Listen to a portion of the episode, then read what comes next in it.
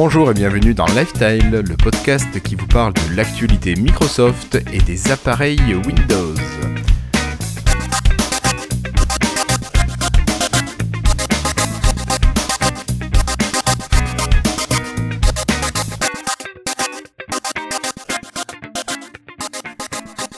Alors aujourd'hui, nous sommes le mardi 21 mars 2017 et c'est un épisode hors série complètement spécial dans un format que nous n'avons encore jamais pratiqué. Euh, j'ai une seule personne avec moi, j'ai Cassim aujourd'hui avec moi. Bonsoir. Bonjour Cassim. Bonsoir, bonsoir, bonsoir. Ou Bonjour. Comment vas-tu? Euh, bah, ça va très bien, ça va très bien. Puis euh, euh, excité par le sujet dont on va parler, quoi. Enfin, enthousiaste. Quoi. Eh oui, oui, oui, parce que il, m'a semblé que tu m'avais soufflé quelque chose lors de l'épisode 103 et on se retrouve donc aujourd'hui, mardi 21 mars, pour parler d'un sujet très particulier. Il me semble qu'on va parler appareil Windows, j'allais dire périphérique, non, non, carrément d'un device Windows, euh, enfin Microsoft de dernière génération. C'est le dernier produit que Microsoft a annoncé en date, c'est puisqu'il s'agit de la Surface Studio. Enfin, du Surface Studio, on sait pas trop. Oui, moi, moi j'aurais plutôt tendance à dire du, mais bon. Du, donc le Surface Studio, c'est le PC tout en un de Microsoft qu'ils avaient annoncé en octobre dernier, qui était sorti aux États-Unis, je crois, en fin d'année. Euh, et, euh, et donc là, j'ai pu aller chez Microsoft pour euh, prendre en main. Bon, prendre en main, c'est un, c'est C'est une image, c'est- hein. Oui, c'est une image. C'est ce le terme qu'on utilise tout le temps pour pour, le, pour les prises en main d'appareils tech, pour les pour dire qu'on les a. On a j'ai pas pu les tester. J'ai pas pu le tester chez moi en conditions un peu en conditions Réelles. réelles d'utilisation pour un utilisateur lambda. Là, j'étais chez Microsoft. Mais voilà, j'ai pu tester pendant quelques minutes le, le PC. D'accord. Donc ça y est, première approche de cette machine qui est un petit peu hors norme, non? Ouais, ouais, tout à fait. Bah, il faut donc faut se souvenir que quand euh, il avait quand il avait annoncé donc en octobre dernier, euh, ils avaient réussi à voler quand même la vedette à Apple, euh, qui, qui annonçait, si, si tu te souviens bien, euh, à 24 heures d'intervalle, en fait, ils avaient chacun une conférence. C'est la touch bar. Et c'est ça, ils avaient annoncé la Touch Bar dans le, sur le MacBook Pro et ils s'étaient fait un peu ringardiser par Microsoft avec l'annonce du Surface sûr. Studio.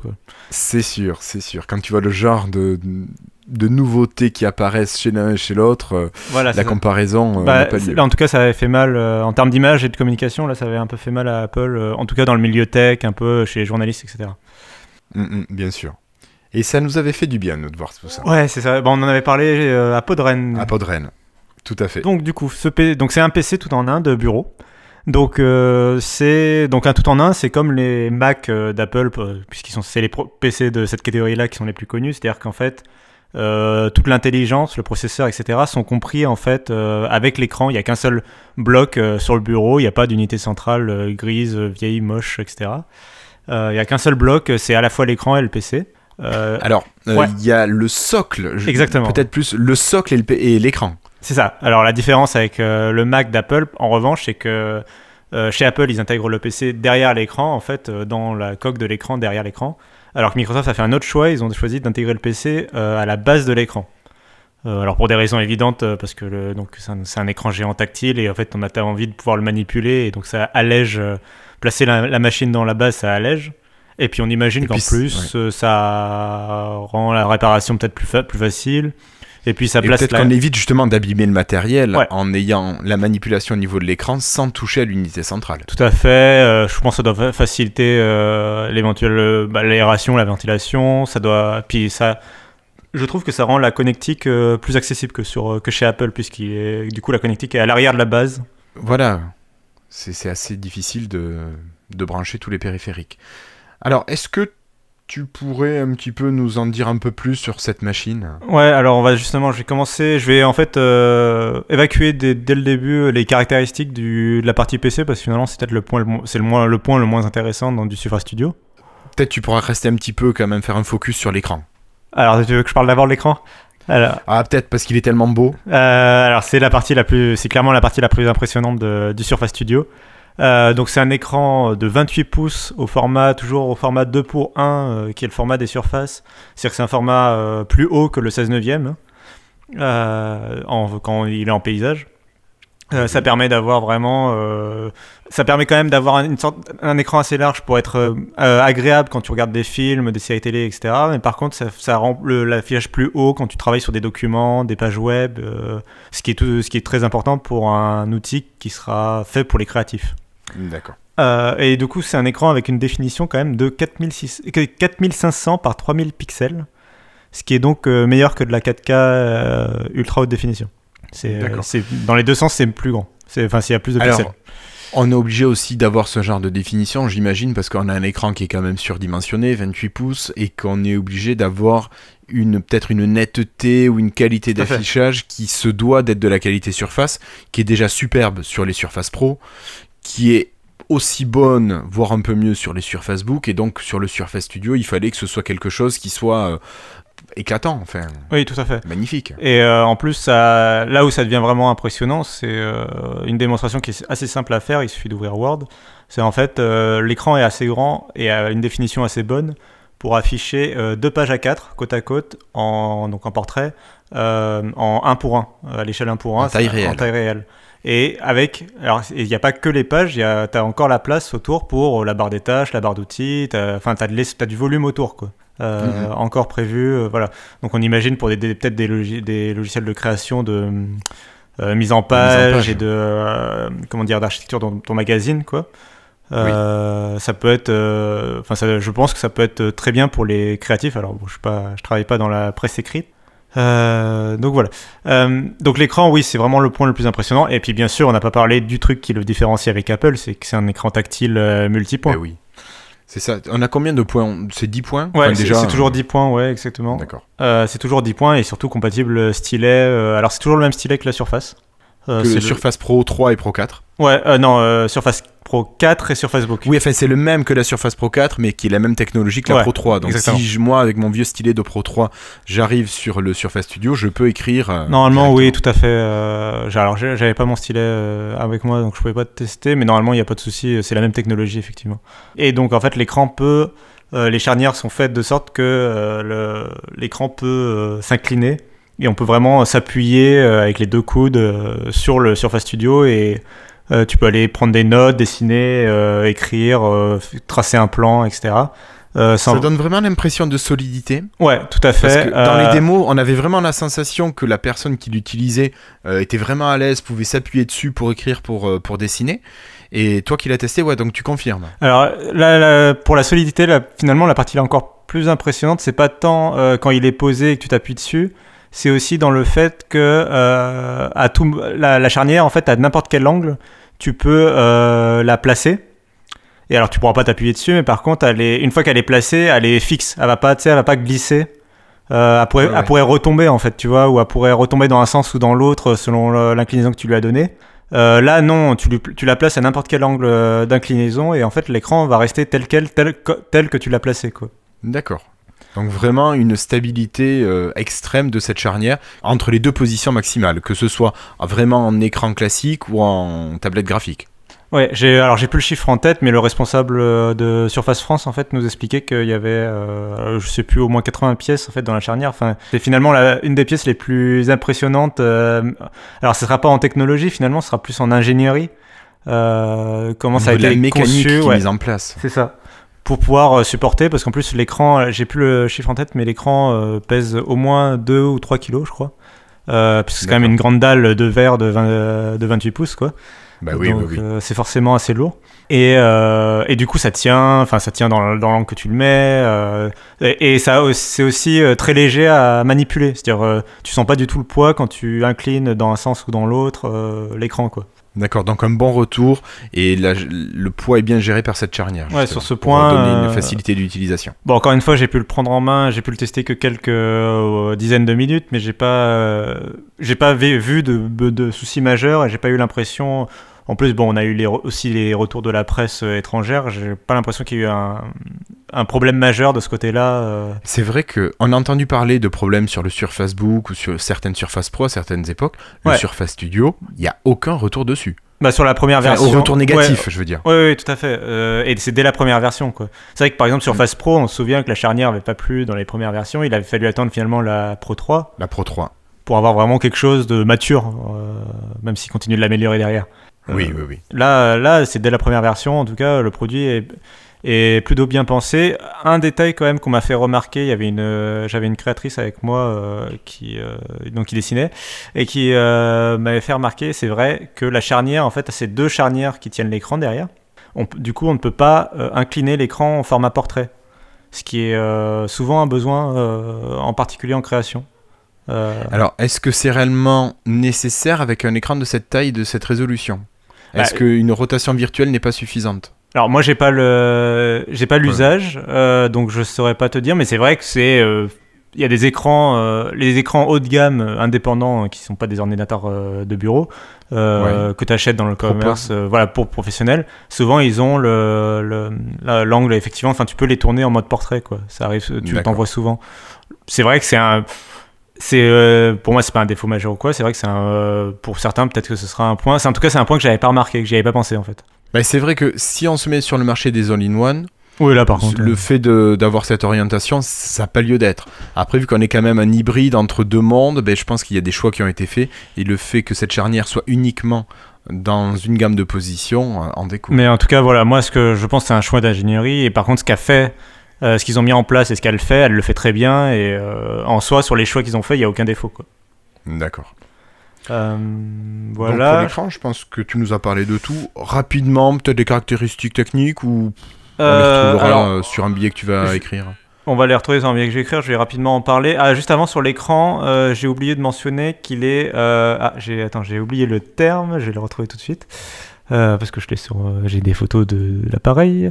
il est, alors il y a une fonctionnalité qui est très très particulière sur ce Surface Studio qui a sur aucune machine, alors déjà aucune machine Windows que je connaisse, en particulier aucune des, aucun des autres produits Surface, c'est que l'écran peut changer entre plusieurs modes de colorimétrie. Euh, dans, le dans les paramètres euh, directement, les paramètres rapides de Windows. Et en particulier, alors il y avait plusieurs choix, il y avait vive, euh, naturel, etc.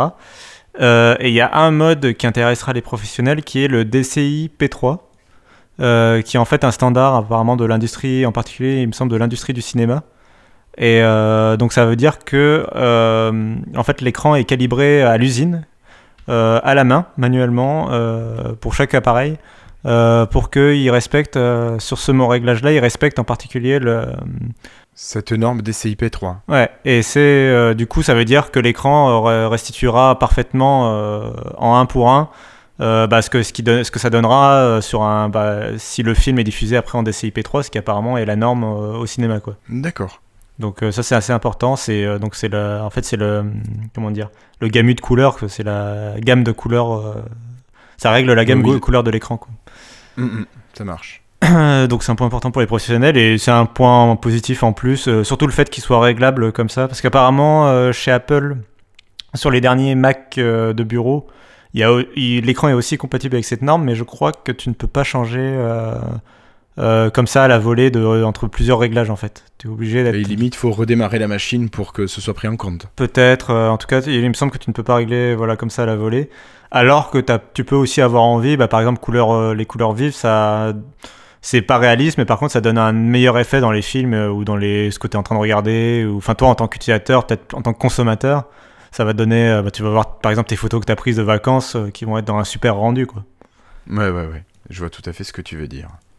Bon, donc vraiment l'écran, un truc top. Ouais, ouais génial, euh, vraiment génial. Et dans la base Alors, dans la base, rapidement, euh, alors très rapidement, on a un processeur Intel Core i5 ou Core i7 de PC portable.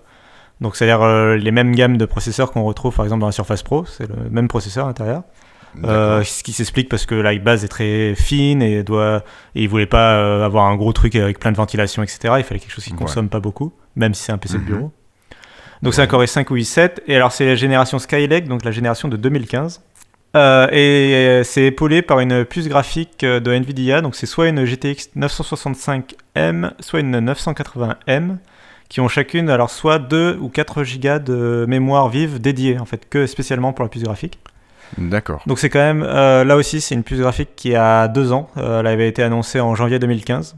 Donc c'est ce qu'on avait déjà, on en avait déjà parlé, donc c'est pour ça qu'on va pas refaire le débat. Mais euh, c'était le point un petit peu dommage euh, du Surface Studio, surtout que nous, par exemple, en France, il est toujours pas sorti. Donc plus il, plus il tarde à sortir en France, pire c'est en termes de retard technologique euh, pour la partie de la base, quoi. mais après, voilà, on sent que c'est par rapport à peut-être le temps qu'a mis à être conçu le produit. On verra si, à mon avis, la version, ce serait pas étonnant qu'il y ait une version 2 dans un an ou deux qui mette à jour, qui soit au, au niveau quand elle sorte, quoi. D'accord. Où vraiment tout l'ensemble sera designé, composé vraiment vers le dernier moment et Ouais, qui voilà. aura toutes les nouveautés technologiques à ce moment-là. On a 8, 16 ou 32 gigas de mémoire vive. Ah, D'accord. Et on a 1 ou 2 téraoctets de stockage, et c'est un stockage hybride, c'est-à-dire que c'est un petit cache euh, de mémoire flash et un grand disque mécanique. Donc on est sur du stockage mécanique. D'accord. On n'est pas sur du stockage flash, ce qui est aussi un point un peu dommage, mais bon. Si c'est bien fait, ça peut, on peut presque se faire Ouais, avoir, même si ça. ça. sera toujours un peu, rap- un peu plus lent. Par contre, au niveau peut-être stabilité des données, ça peut peut-être être un petit peu mieux. Non? Euh, non, pas forcément. Non, non, au contraire, c'est une pièce mécanique, donc ça peut. euh, ça, les, finalement, les puces flash, euh, on avait peur au début, mais finalement, elles ont tendance à avoir une meilleure durée de vie que les, les disques durs mécaniques qui, eux, bah, sont mécaniques et donc ça peut s'enrayer au bout d'un moment. En revanche, euh, là où bah, ça permet à Microsoft de proposer un gros stockage dès le début, quoi. Sinon, on se serait retrouvé Oui. avec des Surface Studio euh, à 256 256 gigas. euh, gigas, tu dis Ouais. attends, c'est c'est trop faible. Ouais, ouais. là, 1 ou 2 Tera pour un- une machine interne, enfin une machine de bureau comme ça, c'est ce qu'il faut, quoi. Ils auraient pu aussi faire le choix de mettre deux disques, un SSD et un disque mécanique, et de proposer comme c'est une partie système et grosses applications sur le SSD, et tout le stockage ensuite sur le disque mécanique. Là, il y avait peut-être sans doute une problématique de place euh, dans la base. Peut-être. Mais, euh, mais je suis d'accord. Mais euh, bon. Ça, encore une fois, pour la version 2, d'ici là, la mémoire flash aura baissé. On peut imaginer qu'il y a une amélioration de ce côté-là. C'est ça. Euh, du coup, voilà. Et le prix aux États-Unis. Alors, on va peut-être parler. Ouais. euh, Disponibilité et prix en France peut-être ou... Ouais, alors. Parce qu'en plus, c'est un peu l'actualité. euh, tu sais que je travaille pour Numérama. Oui. Et on oui, avait sorti un, article sur le sujet. Ben oui. En fait, on est allé demander, euh, c'était avant que je rencontre Microsoft, on est allé à un, à un salon et on nous avait annoncé en fait euh, que, alors j'étais pas sur le salon, donc je peux pas dire, euh, je vais pas citer la personne ou j'en sais rien, enfin j'étais pas là, donc je peux pas vraiment dire, mais on nous a qui recueilli cette, recueilli cette information. voilà, on nous avait annoncé euh, que le Surface Studio sortirait en juillet en France. Oui. Et euh, dans la foulée, en fait, euh, Microsoft France a, a démenti euh, formellement l'information. Et moi, on m'a répété à plusieurs reprises que c'était pas la bonne date et qu'ils comprenaient pas euh, pourquoi c'était sorti. Mais c'était pas, c'était pas la bonne date, en tout cas selon eux. On, voilà, on me l'a répété à plusieurs reprises. Donc on Et en conclut ce qu'on en veut. annoncé quelque chose? Alors, et du coup, non, ils ne m'ont pas annoncé de disponibilité et ils m'ont pas annoncé de prix. On- Donc, ils savent pas. À mon avis, ça, veut- donc ça veut bien dire que le produit est pas prévu pour sortir euh, dans une semaine, par exemple, ou en avril. Sinon, je pense qu'on saurait euh, le prix et la disponibilité. Euh, donc, je pense que ce sera quand même plus tard dans l'année si s'il sort bien un jour en France. Euh, bon, je pense que si on me l'a fait prendre en main euh, à Microsoft France, c'est bien parce qu'il est prévu pour la France, hein, quand même. Ben, je suppose, sinon ils auraient pas fait de démonstration auprès des journalistes. Voilà, donc je pense qu'ils vont pas tarder. Je pense qu'ils vont l'annoncer euh, bientôt. Euh, Ils vont, en fait, euh, ah, là, ils ont inventé, invité toute la presse pour prendre en main le produit. Euh, de- donc euh, là, mardi, il y a les, sor- les, new- les tests euh, qui vont sortir dans la presse, euh, dont le nôtre Ouais. là dans Lifestyle. Et, euh, et du coup, après, je pense que c'est un temps de communication pour eux et ils vont, se lancer, ils vont dans ce temps de communication, peut-être se permettre de lancer la date, euh, essayer d'en profiter, voilà, de créer un- une séquence un peu euh, médiatique euh, sur le produit, quoi, en France. De recréer un peu l'événement parce que du coup, c'est vrai que c'est. Ben, c'est vrai que le, toute la, la hype s'est cassée depuis. bah, c'est le enfin, euh, d'octobre. le produit est bon, messieurs. euh, c'est Oui. vrai qu'on n'est plus à l'annonce, quoi. Et du coup, euh, pour un, une, un- comment dire, une branche comme ça de Microsoft, de Microsoft France, c'est pas forcément simple de recréer, d'essayer de se recréer comme ça un truc. Donc là, ils essayent de recréer l'événement en invitant la presse, en, euh, en organisant des choses autour de Surface Studio. Euh, donc on verra. Mais non, toujours pas de disponibilité et pas de prix. Aux États-Unis, la machine est à 3000 dollars, euh, comme euh, il me semble. Je vais vérifier. Oui, oui, oui. C'est Et ça. c'est la version, c'est quasiment la version d'entrée de gamme à 3000 dollars. Après, ça, ça. monte à 4800, je crois, pour la version la plus haute. C'est ça, en gardant en tête que euh, Cintiq de 27 euh, ou 28 pouces, c'est déjà euh, facilement 2000 dollars, je crois, de mémoire, et que ça nous laissait, je crois qu'on avait fait le calcul, si je me souviens bien, à, la, à Podren, À Rennes, ouais.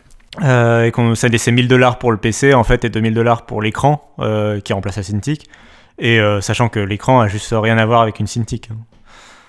Puisque là, on parle d'un écran euh, bah, au-dessus du 4K. euh, euh, un écran multitouch couleur, enfin LCD, une Cintiq, c'est juste un truc qu'il faut en plus de l'écran, qui est sur un autre plan en plus, c'est-à-dire que tu, Quand tu dessines Oui, sur une là, là, l'avantage, c'est vraiment de dessiner directement sur l'écran, alors que la Cintiq, il y a euh, un déport sépare- entre voilà, là où est la main et là où est l'écran. Et tu t'éloignes, euh, tu t'éloignes de ce que tu crées en plus, euh, ce qui est Mm. à mon avis pas forcément euh, quelque chose de souhaitable euh, sur le long terme. On a fait comme ça parce que technologiquement on faisait comme ça, mais je pense que c'est pas forcément souhaitable. D'accord. Alors juste pour rappeler, euh, j'allais te demander pour quel public est cet appareil. Je crois que tu l'as dit tout au long de notre entretien, c'est quand même pour des créateurs principalement. Bah c'est le prix en fait qui va le placer pour les créateurs. Si, le- si Microsoft avait cassé les prix, il l'avait lancé à 1600 dollars ou euh, tu vois ou à 1000 1000 dollars, bon j'y croirais pas, mais 1600 dollars par exemple, ça l'aurait placé à portée des, du grand public si tu veux pour une machine familiale. euh, bon, t'as envie, t'as économisé, t'as envie de claquer pour une belle machine qui est très jolie dans Mm. ton salon. Euh, là, on aurait, voilà, ça aurait pu être une machine de consommateur ou peut-être d'enthousiaste, euh, voilà, de fan de Microsoft. Là, à C'est ça. 3000 dollars, clairement, ça va être plus compliqué de séduire un- ce public-là. À mon avis, oui, il est réservé aux professionnels, quoi. D'accord. On surtout, a, on voit tous ces, toutes ces petites options aussi que tu as annoncées qui étaient destinées aux professionnels, comme le réglage pour le cinéma et compagnie. ouais, on faudrait, alors rapidement pour les accessoires, peut-être? Oui, ah oui, les accessoires, on les oubliait. Bon, il n'y avait pas un petit truc rond là qui nous faisait envie? C'est ça, bon, il y a un clavier et une souris fournis avec, mais ça on s'en fout un peu. Euh, la souris, euh, la- et donc le truc rond dont tu parles, C'est c'est le dial. euh, ouais, le dial, donc ce qui est un. Ah, j'oublie tout le temps euh, le terme en français, un, Un curseur, jog. quoi, un jog, euh, oui. un- donc euh, une potence, quoi, un truc que tu Un potentiomètre, un oui. potentiomètre. Donc c'est c'est dire bah, un petit cercle quoi, un petit cylindre placé qu'on peut placer soit sur le bureau, soit sur l'écran directement. Quand il est placé sur le bureau, il est compatible avec n'importe quel produit Surface, ça fonctionne en Bluetooth, euh, donc ça fonctionne avec les Surface Pro, Surface Book, etc. Je pense qu'avec Creators Update, à mon avis, ce sera compatible avec n'importe quel PC. euh, parce que Creators Update euh, prend en charge nativement les dials de Microsoft ou même il y en aura d'autres chez Dell, etc. Oui. Donc ça c'est sur le, sur le mode sur le PC en fait. Et après on va pouvoir le placer sur l'écran. Et alors ce que ça permet de faire, c'est de permettre de rajouter une interface très spécifique, euh, hybride entre le physique et le logiciel. Pour chaque logiciel, euh, que, enfin les développeurs sont libres de créer des choses. Tout simplement par exemple sur un Photoshop, euh, donc il va y avoir plusieurs modes. hein, on peut, enfin il n'y a pas forcément qu'un seul mode, mais on peut imaginer par exemple régler la couleur qu'on souhaite pour son trait en glissant, avec le, donc en tournant le potentiomètre sur l'écran. Euh, donc bon, c'est un peu compliqué à expliquer en radio. euh, à l'image, c'est plus probant. En fait, quand on le place sur l'écran, tout autour du dial, sur l'écran, euh, il y a euh, une gamme de couleurs, par exemple. Et en fait, en le tournant, bah, on voit très bien. euh, c'est comme quand on règle un volume. On, voit très bien euh, où on va orienter euh, la couleur, en fait. Et donc, on va avoir ce dial dans la main gauche et le stylet dans la, la droite. Et on va pouvoir euh, voilà, interagir avec les deux en même temps et euh, pouvoir vraiment euh, se concentrer sur son travail. hein. Et le but, c'est de. Le but, ça va être de réunir en fait les raccourcis, euh, tout ce qui va être euh, barre d'outils, barre de raccourcis, euh, de les mettre vraiment sous la main et de pouvoir être un peu concentré sur ce qu'on est en train de créer plutôt que sur l'interface logicielle, d'aller chercher tel ou tel raccourci, d'aller chercher telle ou telle option dans des menus. Quoi. Après, euh, voilà, il y avait plusieurs options. Il y a d'ailleurs Windows qui intègre directement certaines options autres que la colorimétrie. Par, exemple, Windows, on va pouvoir régler le volume du PC, on va pouvoir euh, euh, peut-être. Après, je, me rappelle plus exactement toutes les options qui étaient prévues, mais il y en a quand même pas mal. On va régler le zoom, on va régler la luminosité, on va pouvoir défiler sur une page. Euh, on, voilà, on va faire. euh, Il y a tout un tas de fonctions comme ça qui vont être déclenchées soit par Windows euh, directement, nativement, soit par les, les logiciels s'ils le prennent en charge. Et puis, Donc avec des petits menus, ouais. Ouais, avec les petits menus. Et puis, normalement, je pense qu'avec Creators Update, il devrait y avoir moyen, à la fois pour les développeurs de petites applications et à la fois pour les utilisateurs, de personnaliser vraiment le, les options. Oui, ça avait été annoncé en tout cas.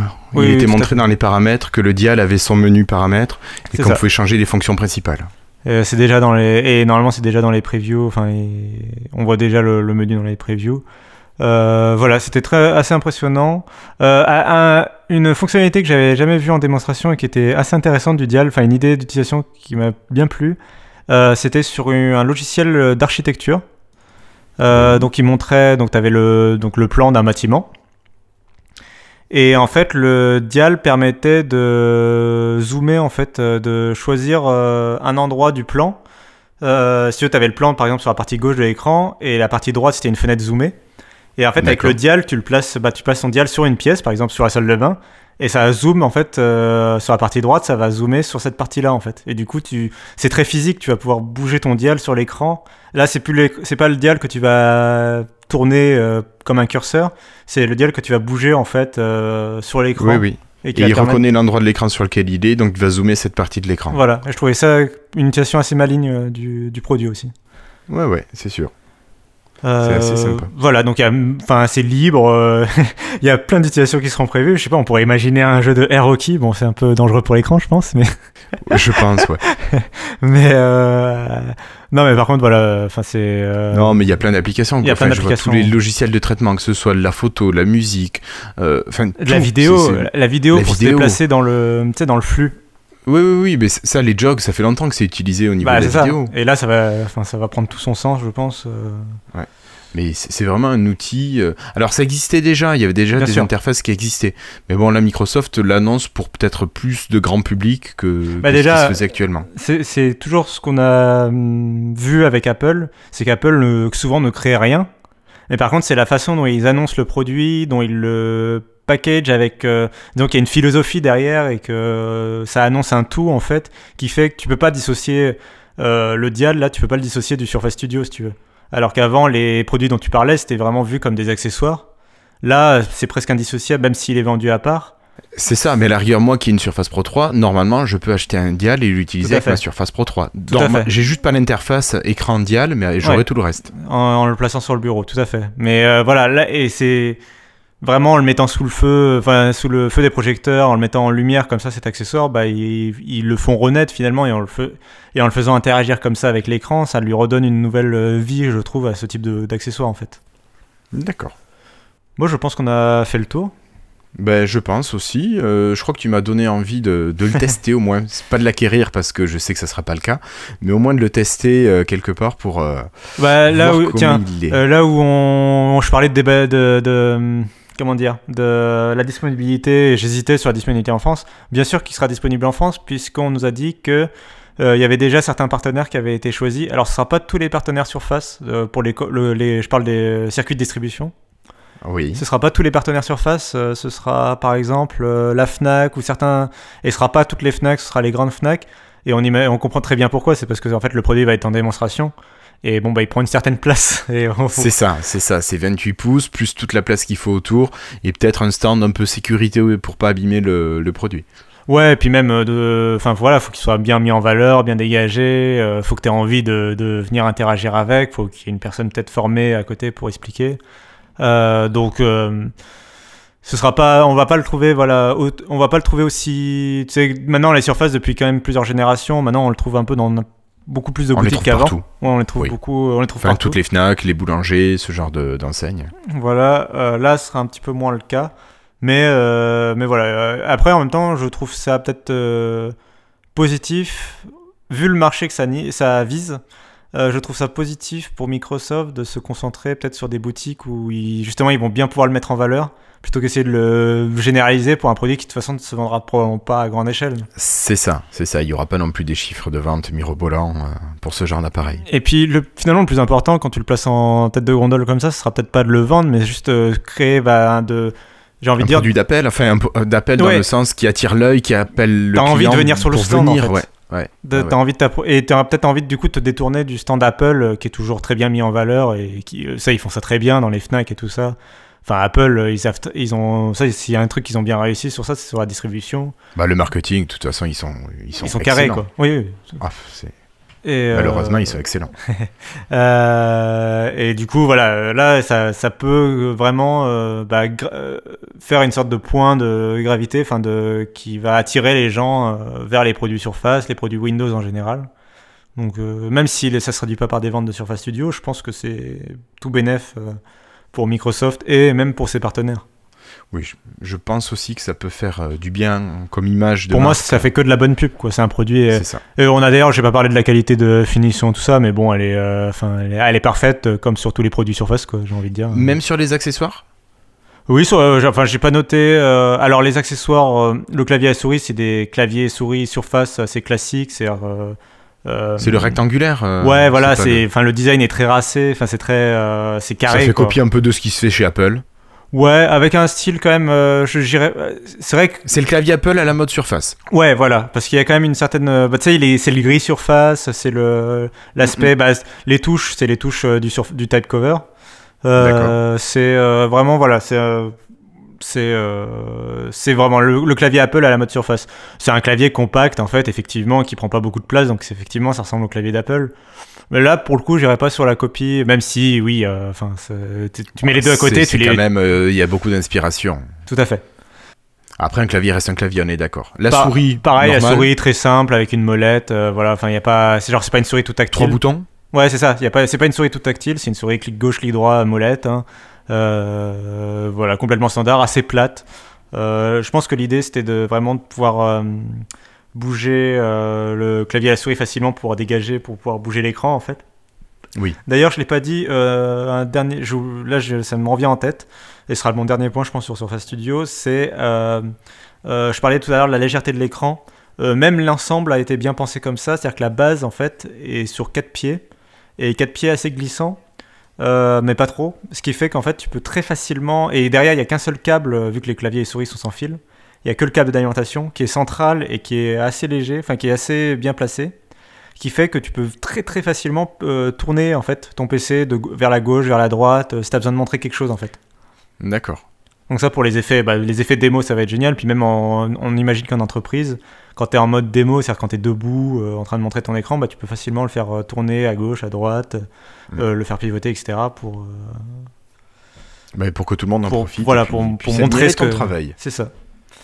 D'accord. Voilà, bon, je on a tout... là on a fait le tour je pense. Je pense qu'on a fait un tour un peu exhaustif du Surface Studio et de ses accessoires. Bah, écoute, Cassim, je te remercie. Bah, merci à toi de, de, de m'avoir aidé à, à monter euh, cette émission. Bah, écoute, avec plaisir. Et puis, bonne rédaction de ton article pour euh, présenter le Surface Studio au lecteur de. Numérama. Euh, maintenant, il va falloir que j'écrive tout ce que je viens de dire, en fait. C'est ça, c'est ça. Bon, écoute, tu, tu écoutes l'enregistrement, ça sera plus facile. C'est exactement ça. Et puis, on se donne rendez- rendez-vous dans une euh, petite dizaine de jours, dans 9 jours, pour euh, le prochain épisode de Lifestyle, le numéro Ouais. 104. Le vrai prochain épisode avec les gens qui sont de retour et tout ça, l'équipe euh, sera plus Voilà, nombreux. et la bande des Florians. C'est ça, la bande des Florian. Allez, mais ça marche, merci. Merci, Cassim. Allez, au revoir tout le monde, et puis euh, un salut à toute l'équipe. Salut, ciao Ciao